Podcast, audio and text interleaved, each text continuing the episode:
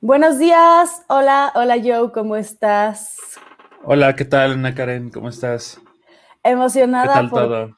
por contarte todas las nuevas aventuras que tuve y por contarles a todos nuestros podcasters que nos están escuchando, el montonal de gente, acerca de la experiencia que viví y bueno, platicarles también de lo que ha pasado durante esta semana, la semana pasada, ¿verdad? Y durante las siguientes. ¿Tú cómo estás, yo, Joe?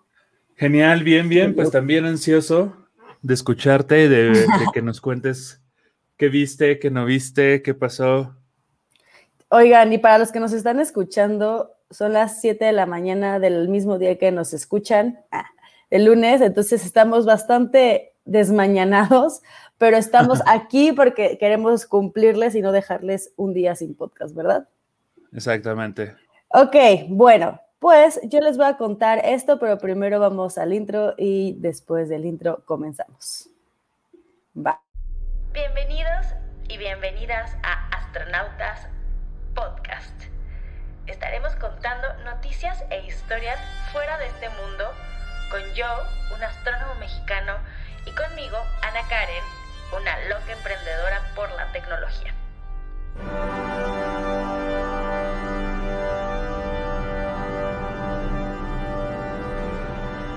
En este podcast te hablaremos de las novedades que hay en el mundo del espacio, de la astronáutica y por supuesto de la ciencia y la tecnología. Y quién sabe qué otras más cosas de las que nos gusta platicar. Comenzamos.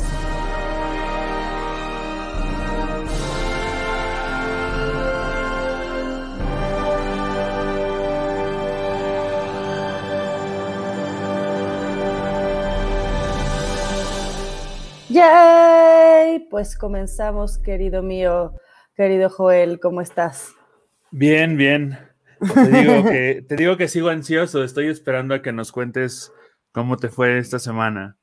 Bueno, pues déjame te cuento a todas que fui al lanzamiento del Falcon 9 Crew 2 en la NASA en Cabo Cañaveral y justamente es, no me lo esperaba, la verdad es que para mí también fue una sorpresa, lo vi desde el Banana Creek, no sé si ubiques cuál es el Banana Creek, es como este, es, pues está a seis kilómetros de distancia del lanzamiento y ponen como tipo unas, eh, ¿cómo se llaman? Las que son como sillitas, no sé, son, no son sillas, unas... Ah, este, como gradas. Ajá, ponen gradas, así como en las películas cuando ves lo del lanzamiento de la luna o cuando lanzaron, por ejemplo, diferentes, bueno, de, sí, como en la televisión pasaban antes los cohetes y que veías a las familias de los astronautas como sentados viendo cómo salía el despegue, al lado del edificio principal, que, by the way, es el edificio más ancho del mundo, el edificio de la NASA, ese gigante cuadradote que se ve por ahí, donde guardan los cohetes donde hacen todos los experimentos y no sé qué tantas cosas más. Ya nos contarás porque seguro tú sabes más. Eh, y sabes qué?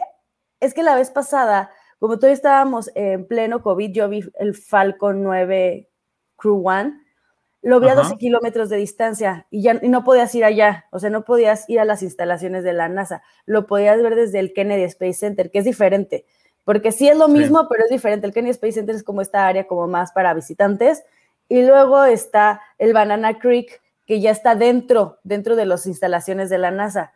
Y ahora sí podías ir para allá y te ponían unos camiones, había unos camioncitos que estaban llevando a la gente que claramente había comprado un boleto y te llevaban hasta allá, que son seis kilómetros de distancia. Entonces, la diferencia de ver nada más despegar el cohete que cuando atraviesa los árboles, lo ves, a de verdad ves el Cabo Cañaveral y ves el lago y ves el, el lago, y ves el mar, el agua y ves cómo, déjenme les platico cómo se ve. La verdad es que es impresionante, se te pone la piel chinita, yo estaba más nerviosa que los astronautas. Entonces, como teníamos como las gradas y de las gradas está una pantalla donde están poniendo la transmisión en vivo de los astronautas acomodándose, la que todo el mundo ve en YouTube. Y luego del lado izquierdo tenía, tenemos el counter, un counter así como grandototototote de esos así de LEDs con, con LEDs rojos, así iba contando, ¿no? Entonces al principio pues llegas, faltan dos horas y a lo que las dos horas te pasan, eh, de este lado, del lado izquierdo de las gradas está como un sector que es más como para el público y está uno de los, de los Apolos que fue el, Saturno, me parece, y hay como un área para que vayas a comer, una tiendita donde me encanta comprar cosas, y, el Saturno ahí, un poco de historia para que te metas y veas, ¿no? Porque también eso es parte del museo, ¿no? Cuando vas al recorrido de la NASA Space, Kennedy Space Center, eh, ahí, te, ahí te llevan, no es algo como que no puede ir nadie, o sea, al final ahí puede ir todo el mundo. Y lo ves y estás pasando el rato y de repente ya falta una hora y luego faltan 40 minutos y luego ya faltan 30, 20, 10 minutos, todo así, ¡ah! Y de repente están los 20 segundos y empieza el segundero, 10, 9 y todo el mundo, 10, 9, 8, 7, 6, ¿no? 3, 2, 1, lift off. Y de repente en el cero, o sea, no un, minuto, un segundo más, un segundo menos, en el cero de repente se empieza como a expander una nube de humo y de repente se empieza a iluminar el cielo de que amanece. Un color naranja gigante profundo y empieza a salir y empieza a subir, a subir, a subir, a subir, a subir y lo ves y escuchas, vibra todo, vibra el suelo, vibra, este, no escuchas nada porque es un ruidazo. Eh, a ver si no se me descompone ahí en el oído. Y de repente ya lo ve salir, salir, salir, salir, pero como estamos tan cerca yo no alcanzo a ver como la onda de rotación, yo nada más veo un poco el, humo que va como en espiral, porque pues suben un poco como en espiral, y, y ya, y se va. Y hay otra parte del show que anteriormente no se veía, que ahora la fase 1, porque el cohete está dividido en diferentes fases, la fase 1, la fase 2 y el, el Dragon. Y entonces la fase 1 baja, ¿no? Y entonces esta fase 1 se despega, no se alcanza a ver cuándo se despega, obviamente, porque es de noche, aparte eran las 5 de la mañana. Entonces se despega la fase. Lo que sí podemos ver es el halo de luz que desprende la fase. Es como si estuviera entrando un meteorito a la Tierra como al revés, ¿no? Hace como esta onda como de meteorito que va bajando, pero lo más... De un frente de choque. Ajá, ah, no sabía cómo se, cómo se llamaba. ¿Frente no, bueno, de choque? sí, un frente de choque. Ah, muy bien. Entonces se hace como este halo de luz y luego se hace otro y luego se hace otro y es como si fuera un, una medusa en el aire, como que va haciendo así. Entonces que no me cuenten que es falso que regresa un cohete porque yo vi que sí regresa y pues ya, y se acaba y te vas a tu casa. Estuvo muy padre.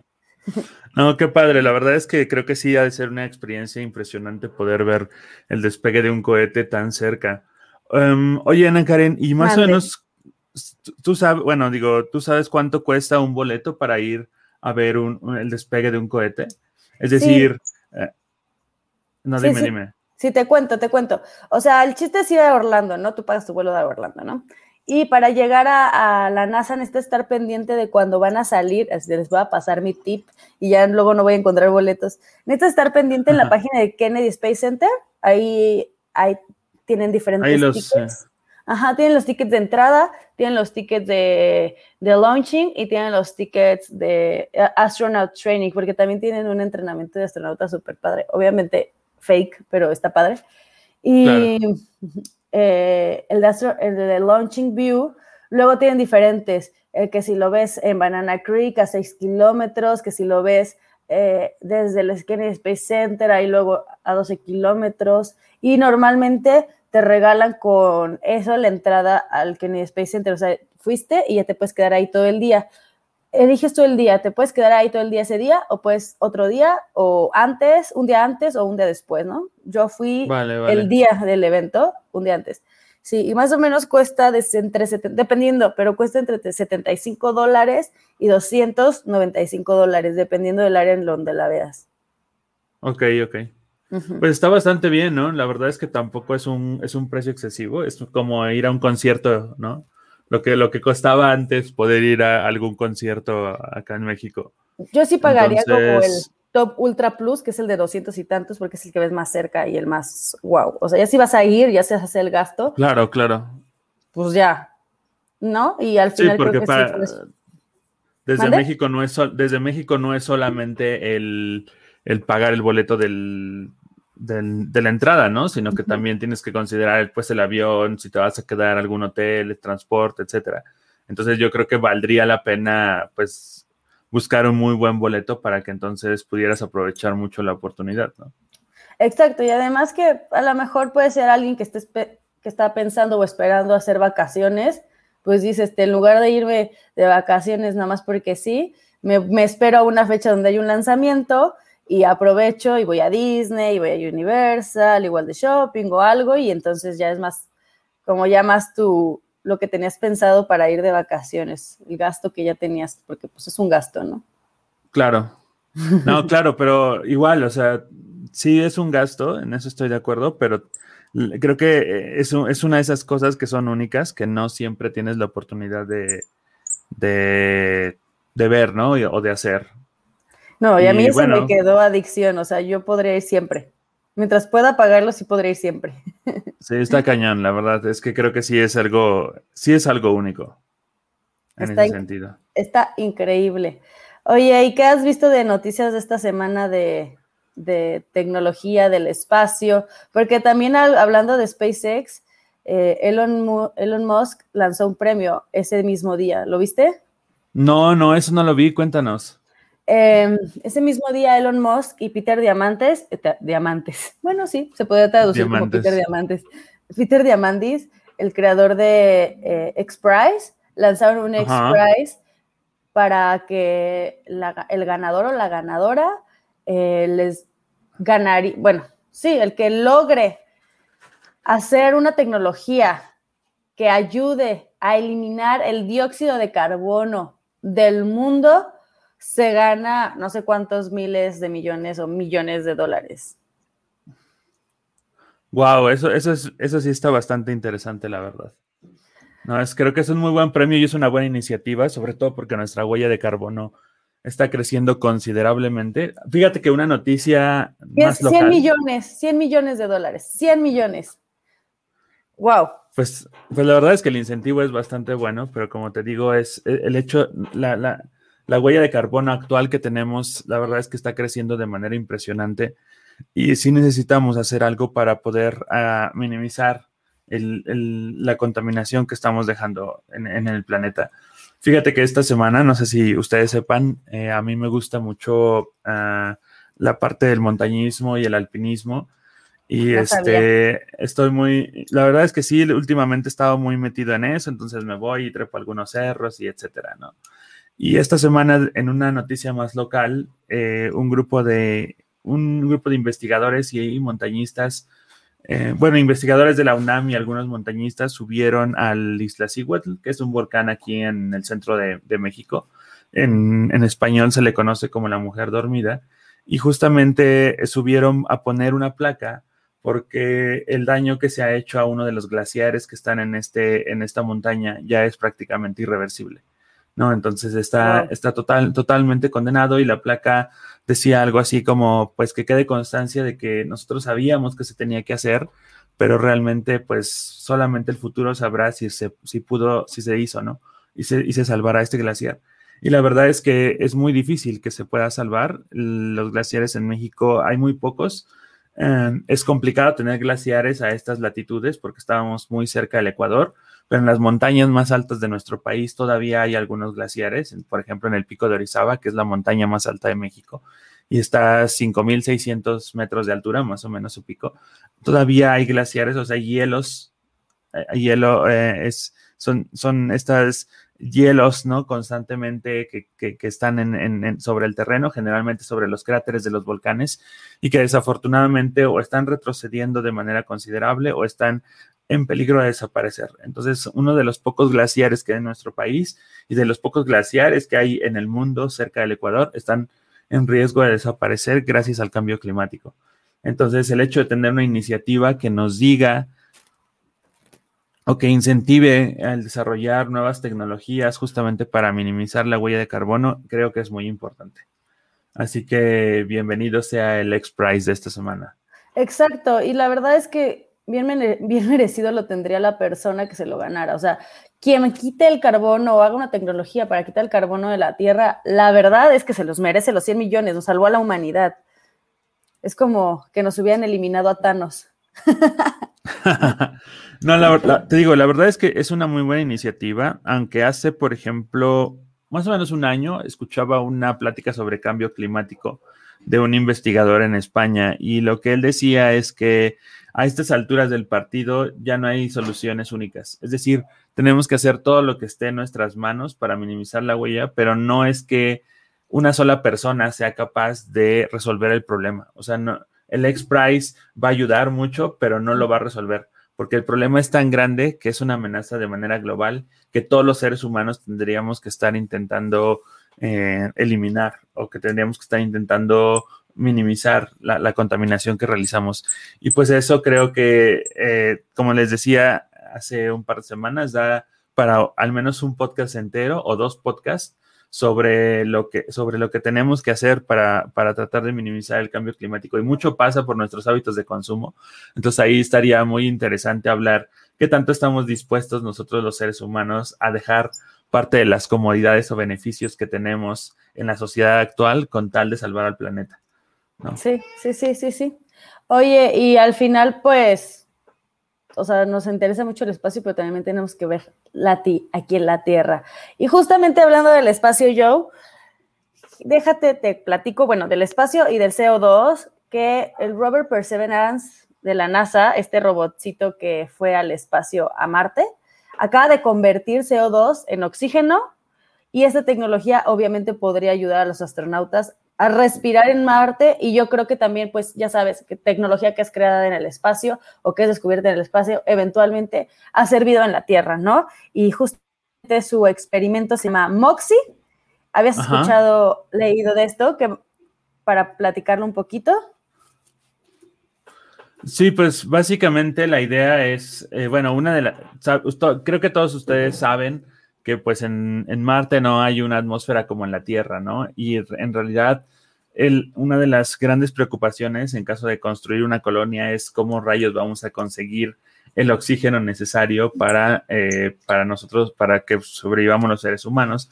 Entonces, pues hay diversos experimentos que se tienen planteados o diversas soluciones para, eh, digamos que, terraformar Marte, ¿no? Y entonces hacer la atmósfera del planeta mucho más adecuada para la vida, para la vida humana. Obviamente esto todavía sigue siendo ciencia ficción porque nuestros adelantos tecnológicos pues son muy pequeñitos y entonces eh, pues apenas hemos podido mandar unos cuantos robots a la superficie marciana, que por cierto el lunes de la semana pasada también se realizó el primer vuelo eh, de, un, de, un, de, un, robot sobre la superficie de Marte, ¿no? Eh, el, el, Perseverance tiene este pequeño, pequeño dron o pequeño helicóptero llamado Ingenuity, Ingenuity realizó un vuelo, ah, obviamente controlado a distancia, sobre la superficie de, Marte el lunes pasado. Es la primera vez que eso ocurre.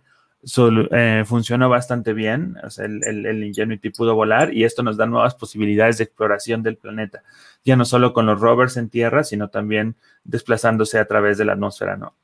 Entonces, esa es otra noticia. Regresando sobre la parte del, CO2 y el oxígeno, pues estos rovers, que en realidad son, bastantes, son bastante grandes los rovers. Eh, cuando los vemos a veces en las fotos, pensamos que son carritos, ¿no? De juguete, así pequeñitos, pero en realidad no. En realidad son, eh, son del tamaño de un carro de verdad, ¿no? De, un automóvil de verdad o incluso más grandes. Si van al NASA los pueden ver ahí, están bastante grandes. Son sí, son como el tamaño de un automóvil o de una, de una camioneta. De una camioneta, ajá.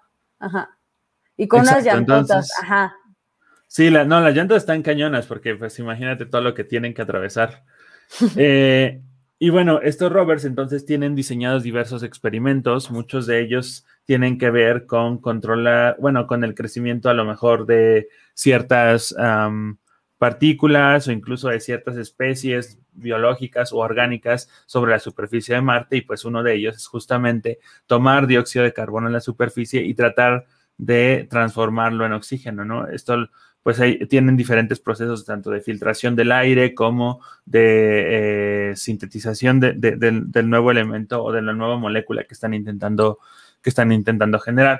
Es importante que estos experimentos se realicen porque finalmente eh, nos dan información única sobre lo que vamos a ser capaces de hacer una vez que podamos ir a Marte. Pero chécate esto, o sea, el experimento MOXIE, llamado MOXIE, extrajo dióxido de, de carbono de la atmósfera para producir el primer oxígeno y es una cantidad de 5.4 gramos, que eso sí es suficiente para mantener sano a un astronauta durante 10 minutos. Entonces, creo, creo que esto ya es un precedente para empezar a realizar este tipo de pruebas allá y generar oxígeno a través de, pues a lo mejor si ponen unos sistemas más grandes, si ponen igual hasta una colonia en Marte, pues esta misma colonia puede generar su oxígeno. O sea, hay que ver cómo va a funcionar, pero creo que ya con eso se puede hacer algo. ¿Mande? Es que el oxígeno que se, es que el oxígeno es necesario generarlo en Marte, no lo puedes transportar desde la Tierra, sería demasiado. O sea, mm. puedes transportar una cantidad limitada, pero si quieres una colonia ya necesitas tener un sistema que desarrolle oxígeno. Entonces, eh, ya sea que, plantes sintéticamente como una especie de invernadero, o sea, plantas, o generalmente se, puede, se trabaja con algas, que, que, que, estas generen el oxígeno para que la colonia sobreviva. Pero eh, la cantidad, o sea, necesitas utilizar los recursos que están, que están en, en, Marte. De otra manera es muy complicado porque el peso mismo del oxígeno para transportarlo hasta allá implicaría un uso bastante alto de combustible. O sea, ten en cuenta que, que, ir a Marte todavía sigue siendo un viaje de años. No es un viaje que realices en ni siquiera en una semana, sino es, es aún del, del orden de, de, años. Entonces, eh, son siete meses, ¿no? Bueno, ahora sí, eh, perdón, el dato de años era todavía con, los cohetes anteriores, pero sí, son, entre 7 y 8 meses, pero igual es casi el orden de un año, ¿no? Sí. Entonces, entonces, aún así es complicado transportar grandes cantidades y grandes volúmenes de cosas. Así que necesitas tener información acerca de lo que puedes generar, de los recursos mismos que el planeta te puede dar para entonces tener una colonia algún día vamos más pronto que, nada. Yo creo que poco a poco, o sea, si dice Elon Musk, bueno, este señor está bien loco, que dentro de 10, 10, años ya vamos a estar empezando a tener más avances y incluso a vivir gente ahí. No sé, yo creo que el vivir va a ser como tengo una colonia de astronautas viviendo, pero quién sabe. Luego el otro día dijo que, que y la gente pues obviamente lo criticó muchísimo, que obviamente que si quería ver gente en Marte, teníamos que que morir muchos para contarles como de, prefieras llegar a Marte que salvar a tu gente. bueno, es, un poco lo que platicábamos la semana pasada, ¿no? ¿Cuál es la visión realmente de la humanidad? ¿Hacia dónde va? Como, humanidad, no, no como individuos de diversos, de diversos países. Exacto, pero bueno, un poco ya llenamos el tema del espacio, de del dióxido de carbono, de los premios, del lanzamiento. ¿Qué otra noticia o, el, o cosa importante tenemos que decir hoy, Joe? Pues fíjate que la semana pasada también, regresando a alguno de nuestros temas favoritos en este podcast, más sobre inteligencia artificial, resulta que eh, hay la inteligencia artificial, hay, un, hay nuevos sistemas de inteligencia artificial que están aprendiendo código directamente. Es decir, eh, hay una computadora que tú le dices, bueno, quiero una pantallita con un botón o con tantos botones y la eh, inteligencia artificial genera directamente el código. O sea, es decir, una máquina que escribe código para que funcione otra máquina. Eso está realmente muy, muy loco porque es básicamente lo, que está diciendo en, el fondo esta noticia es que la inteligencia artificial es capaz de aprender lenguajes, ¿no? Y entonces si es capaz de aprender lenguajes de computadora y generar nuevas palabras o nuevos, eh, nuevas acciones a través de estos lenguajes de computadora. Y eso sí está muy, muy padre. Digo, em, entendamos que se pueden acelerar muchos procesos o incluso puedes utilizar los lenguajes de computación de formas que no se han visto porque pues obviamente la inteligencia artificial es capaz de optimizarlo lo, lo más posible, ¿no? Entonces, eh, creo que es una noticia muy, muy interesante también. De nuevo, eh, la inteligencia artificial va a estar de manera constante todo el tiempo. Claro. Eh, en, los próximos años en nuestra vida. Y aquí, como les decía, lo interesante es ahora qué van a hacer los programadores, porque si el código los escriben los robots, Entonces, ¿cuál va a ser el trabajo de los programadores? Fíjate que, que, en el libro de 21 eh, lecciones para el siglo XXI de, de este, ay, ¿cómo se llama este señor? 21 lecciones para el siglo XXI, ¿la, ¿lo ubicas? Eh, Oppenheimer, Andrés Oppenheimer, que también se basa mucho en el de, en el de, ay, ya ando todavía dormida, en el de Yuval Noah Harari, ¿no? Ajá, ajá, él eh, habla que justamente cómo los robots se van a apoderar de nuestros trabajos y uno de los temas que toca es la inteligencia artificial, obviamente, y la programación, el código y todo eso. Dice como sí, el futuro es la programación, sí, el futuro es la tecnología, pero entiéndelo como un idioma que tienes que hablar, pero a lo mejor eventualmente en el futuro los mismos robots te van a quitar tu trabajo porque a lo mejor ya no vas a tener que programar. Y entonces tienes que empezar a entender otras cosas que van más a fondo que solamente la programación. Y justamente la semana pasada hablábamos de eso, que es la ética, ¿no? Entonces, como todo, todo está conectado, al final, la gente que ahorita es programadora y está creando este tipo de inteligencia artificial, pues eventualmente no sabemos si va a tener el mismo trabajo o no lo va a cambiar o a lo mejor se tienen que revolucionar, no sabemos, pero justamente es eso, es que saber que la inteligencia artificial tal vez nos quite mucho, mucho trabajo y ver qué otros trabajos podemos hacer en lugar de eso. O a lo mejor simplemente estamos llegando a un mundo en el que los humanos van a tener más tiempo que disfrutar, ¿no? O sea, ¿por qué nos estamos preocupando de si nos van a quitar los trabajos o no? A lo mejor deberíamos de preocuparnos más en cómo vamos a disfrutar ese tiempo que vamos a tener libre y en ese tiempo libre cómo vamos a ganar dinero, ¿no? Porque, bueno, tal vez también el trabajo es igual a tengo un salario. Claro. no, eh, mira, fíjate, bueno, tienes toda la razón, es un poco lo que hablábamos el, el, podcast pasado acerca de cómo va a cambiar o revolucionar la inteligencia artificial, el mercado laboral para los seres humanos o incluso para los humanos mismos en los próximos años. Solo para cerrar un poquito la nota, te cuento, eh, la, la, compañía que desarrolló este nuevo sistema se llama Source AI, es una compañía de París, es una startup en París y la idea es que están, esta compañía está afinando una herramienta basada en inteligencia artificial, obviamente, que escribe un código basado en una breve descripción del texto de lo que quieres hacer en el código, ¿no? Entonces tú le dices a la herramienta, multiplica dos números eh, dados por un usuario o genera un, no sé, un, una pequeña hoja, hoja, de texto para que el usuario pueda escribir, etcétera. Y entonces genera un código en Python que es capaz de producir esta, es, las acciones que el usuario le está diciendo simplemente con, con hablarle a la máquina, ¿no? Ay, qué padre, padrísimo. Pero pues al final tienes que saber este pensamiento lógico matemático, ¿no? Detrás de, de la programación sí pasa esto, entonces haz esto, ¿no? Pero, es que justamente, es que justamente ese es, el, ese es el punto, que justamente tú ya no lo vas a tener que hacer.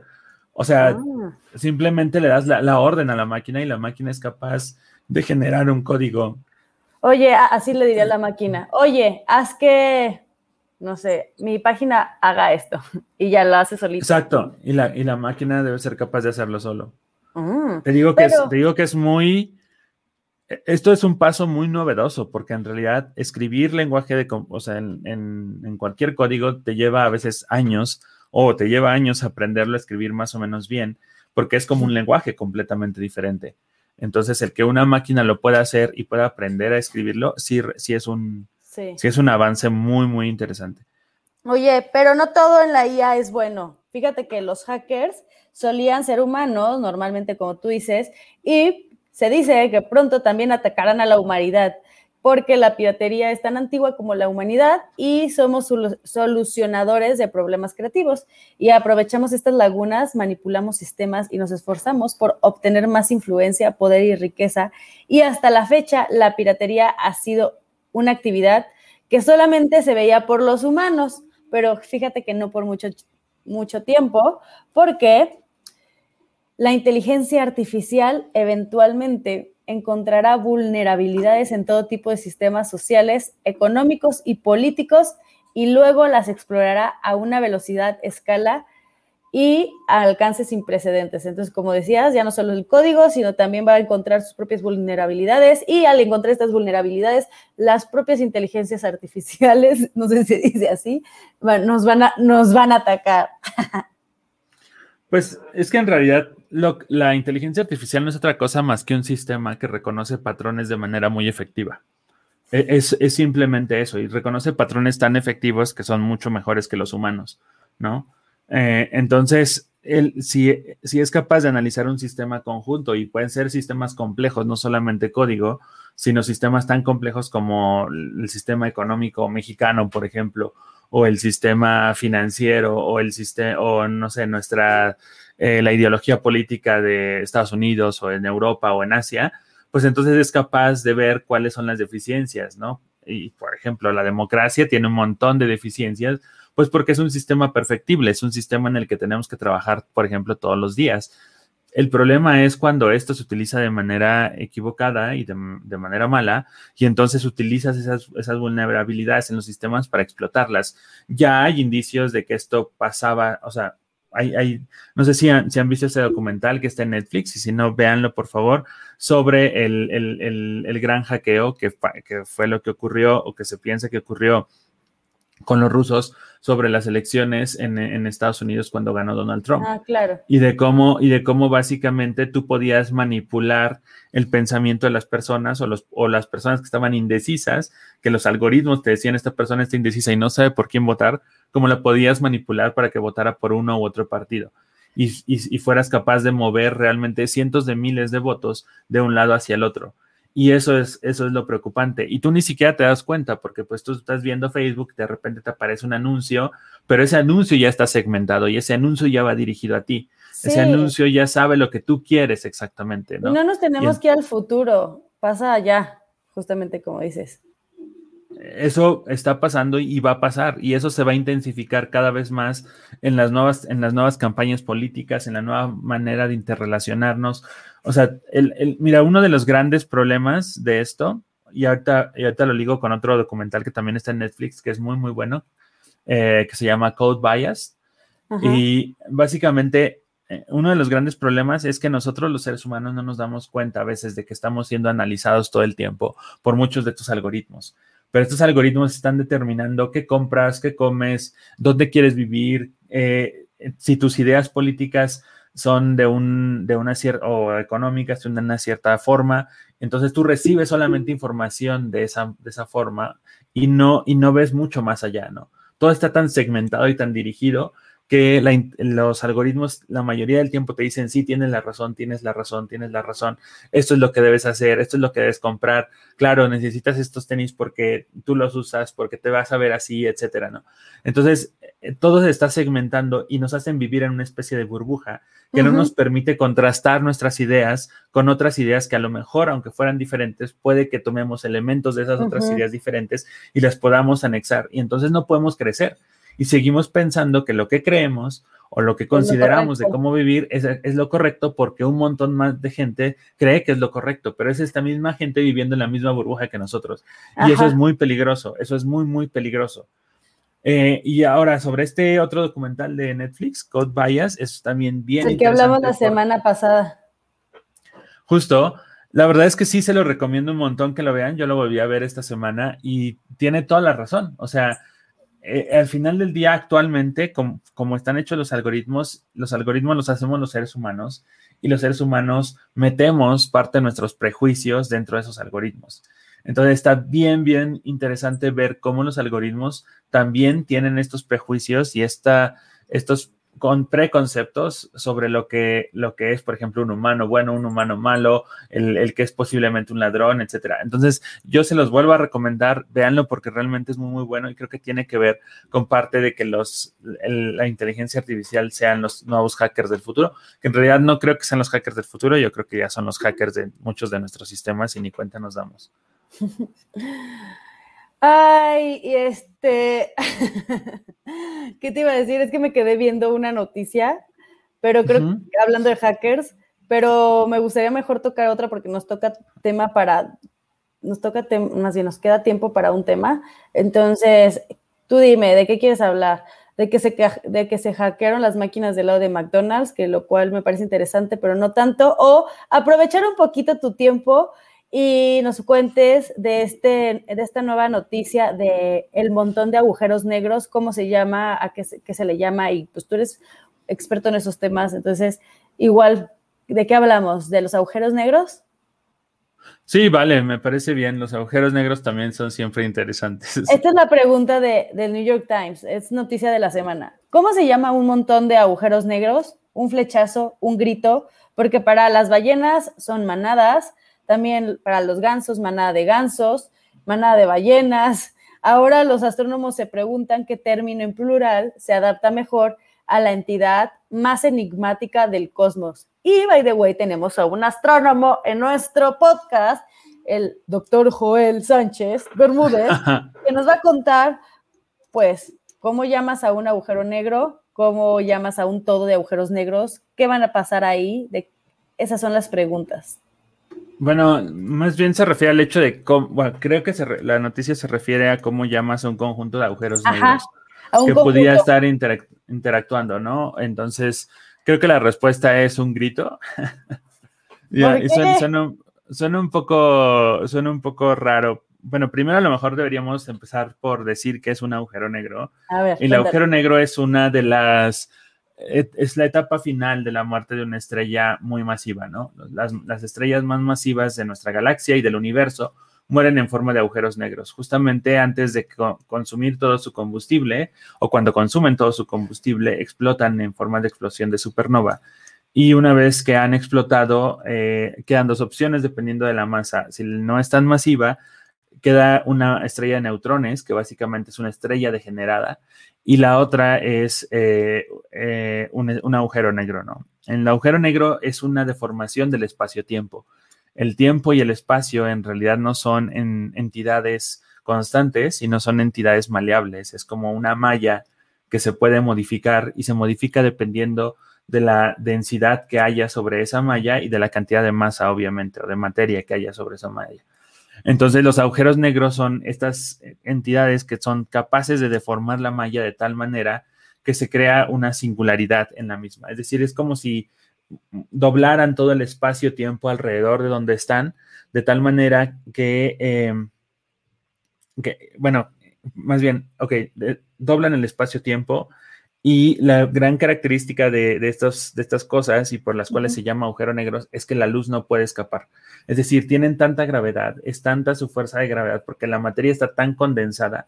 Es como, imagínate condensar la, masa de una estrella en un punto, en un punto infinitesimalmente pequeño. Entonces la gravedad es tan, tan, tan densa que realmente eh, nada puede escapar de ahí, ni siquiera un rayo de luz, ¿no? Entonces, ni siquiera el rayo de luz puede salir del agujero negro y por eso se llama agujeros negros.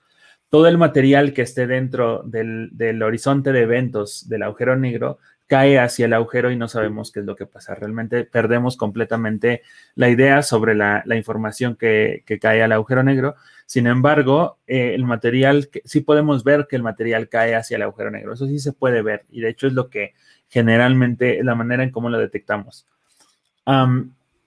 Estos, no, estos, bueno, esos son agujeros negros estelares, ¿no? Así es como se mueren cuando, cuando se acaba una estrella. Pero también existen otros agujeros negros de los cuales no estamos muy seguros cómo se formaron, pero que se encuentran en el centro de las galaxias. Muchas galaxias tienen agujeros negros supermasivos. Estamos hablando de varios millones de veces la masa del Sol. En el caso de nuestra galaxia, la Vía Láctea, el agujero negro que se encuentra en el centro se conoce como Sagitario A estrella. Y este agujero negro tiene cuatro millones de veces la masa de nuestro Sol. Entonces, esos son realmente monstruos que determinan o que muchas veces mueven la dinámica del gas, polvo y estrellas que se encuentran cerca en el, en el centro de las galaxias. Y muchas veces es, tanto los agujeros negros estelares como los agujeros negros supermasivos pueden interactuar. ¿De acuerdo? Es decir, puede ser que dos galaxias estén chocando entre sí y entonces se vayan a, mezclar para generar una nueva galaxia y los agujeros negros en su interior estén interactuando. Como la deformación es tan grande del espacio-tiempo, esto crea ciertas ondas que viajan por el espacio. Ondas de espacio-tiempo, no ondas de luz. Ajá. Y estas ondas de, formaciones en el espacio-tiempo que viajan es lo que se conoce como ondas gravitacionales. Es decir, es como si agitaras el tapete del espacio-tiempo y estas ondas llegaran hasta nosotros. E, esta había sido una predicción de la teoría general de la relatividad durante mucho tiempo que no había sido capaz de comprobarse hasta apenas hace unos cuantos años. Y entonces, ahora somos capaces de medir ondas gravitacionales. Y esto ha sido un descubrimiento brutal para la astronomía moderna, porque en realidad es la primera vez que podemos ser capaces de medir las deformaciones del espacio-tiempo. Está bien, bien cañón.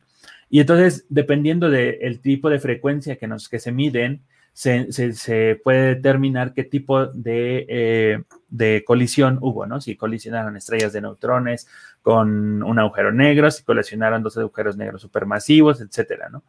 Entonces, eh, justamente ahí viene la historia de cómo se le llama un montón de agujeros negros, ¿no? Si es un grito, es decir, como una especie de, de agitación de ondas gravitacionales o si es un flechazo, pues no hay aún un término completamente correcto para determinar cómo es un cómo sería un conjunto de agujeros negros interactuando, que debe haber, ¿no? Pues, generalmente. Pero es justamente eso. Lo interesante está en que hemos sido capaces, creo yo, de poder medir estas deformaciones en el espacio-tiempo. E, eso, eso es, eso ahora se le llama la era de la astronomía multimensajero, porque no solamente utilizamos, no, no solamente se utiliza la luz ya para poder entender el cosmos, sino también las ondas gravitacionales, que son dos fenómenos completamente diferentes. Las ondas gravitacionales no son luz, o sea, todos los otros fenómenos de la materia que estudiamos en el universo lo, los, estudiábamos a, partir de la luz, a partir de su radiación no solamente en el visible, es decir, no solamente en los colores que puede captar el ojo humano, sino también a otras longitudes de onda, como las ondas de radio, las microondas, los infrarrojos, los rayos X, gamma, etcétera. Pero finalmente eran fenómenos de unas, eran más bien, eh, sí, fenómenos de una, de una única entidad, ¿no? Que era, un, que era la luz, ¿no? Una onda electromagnética.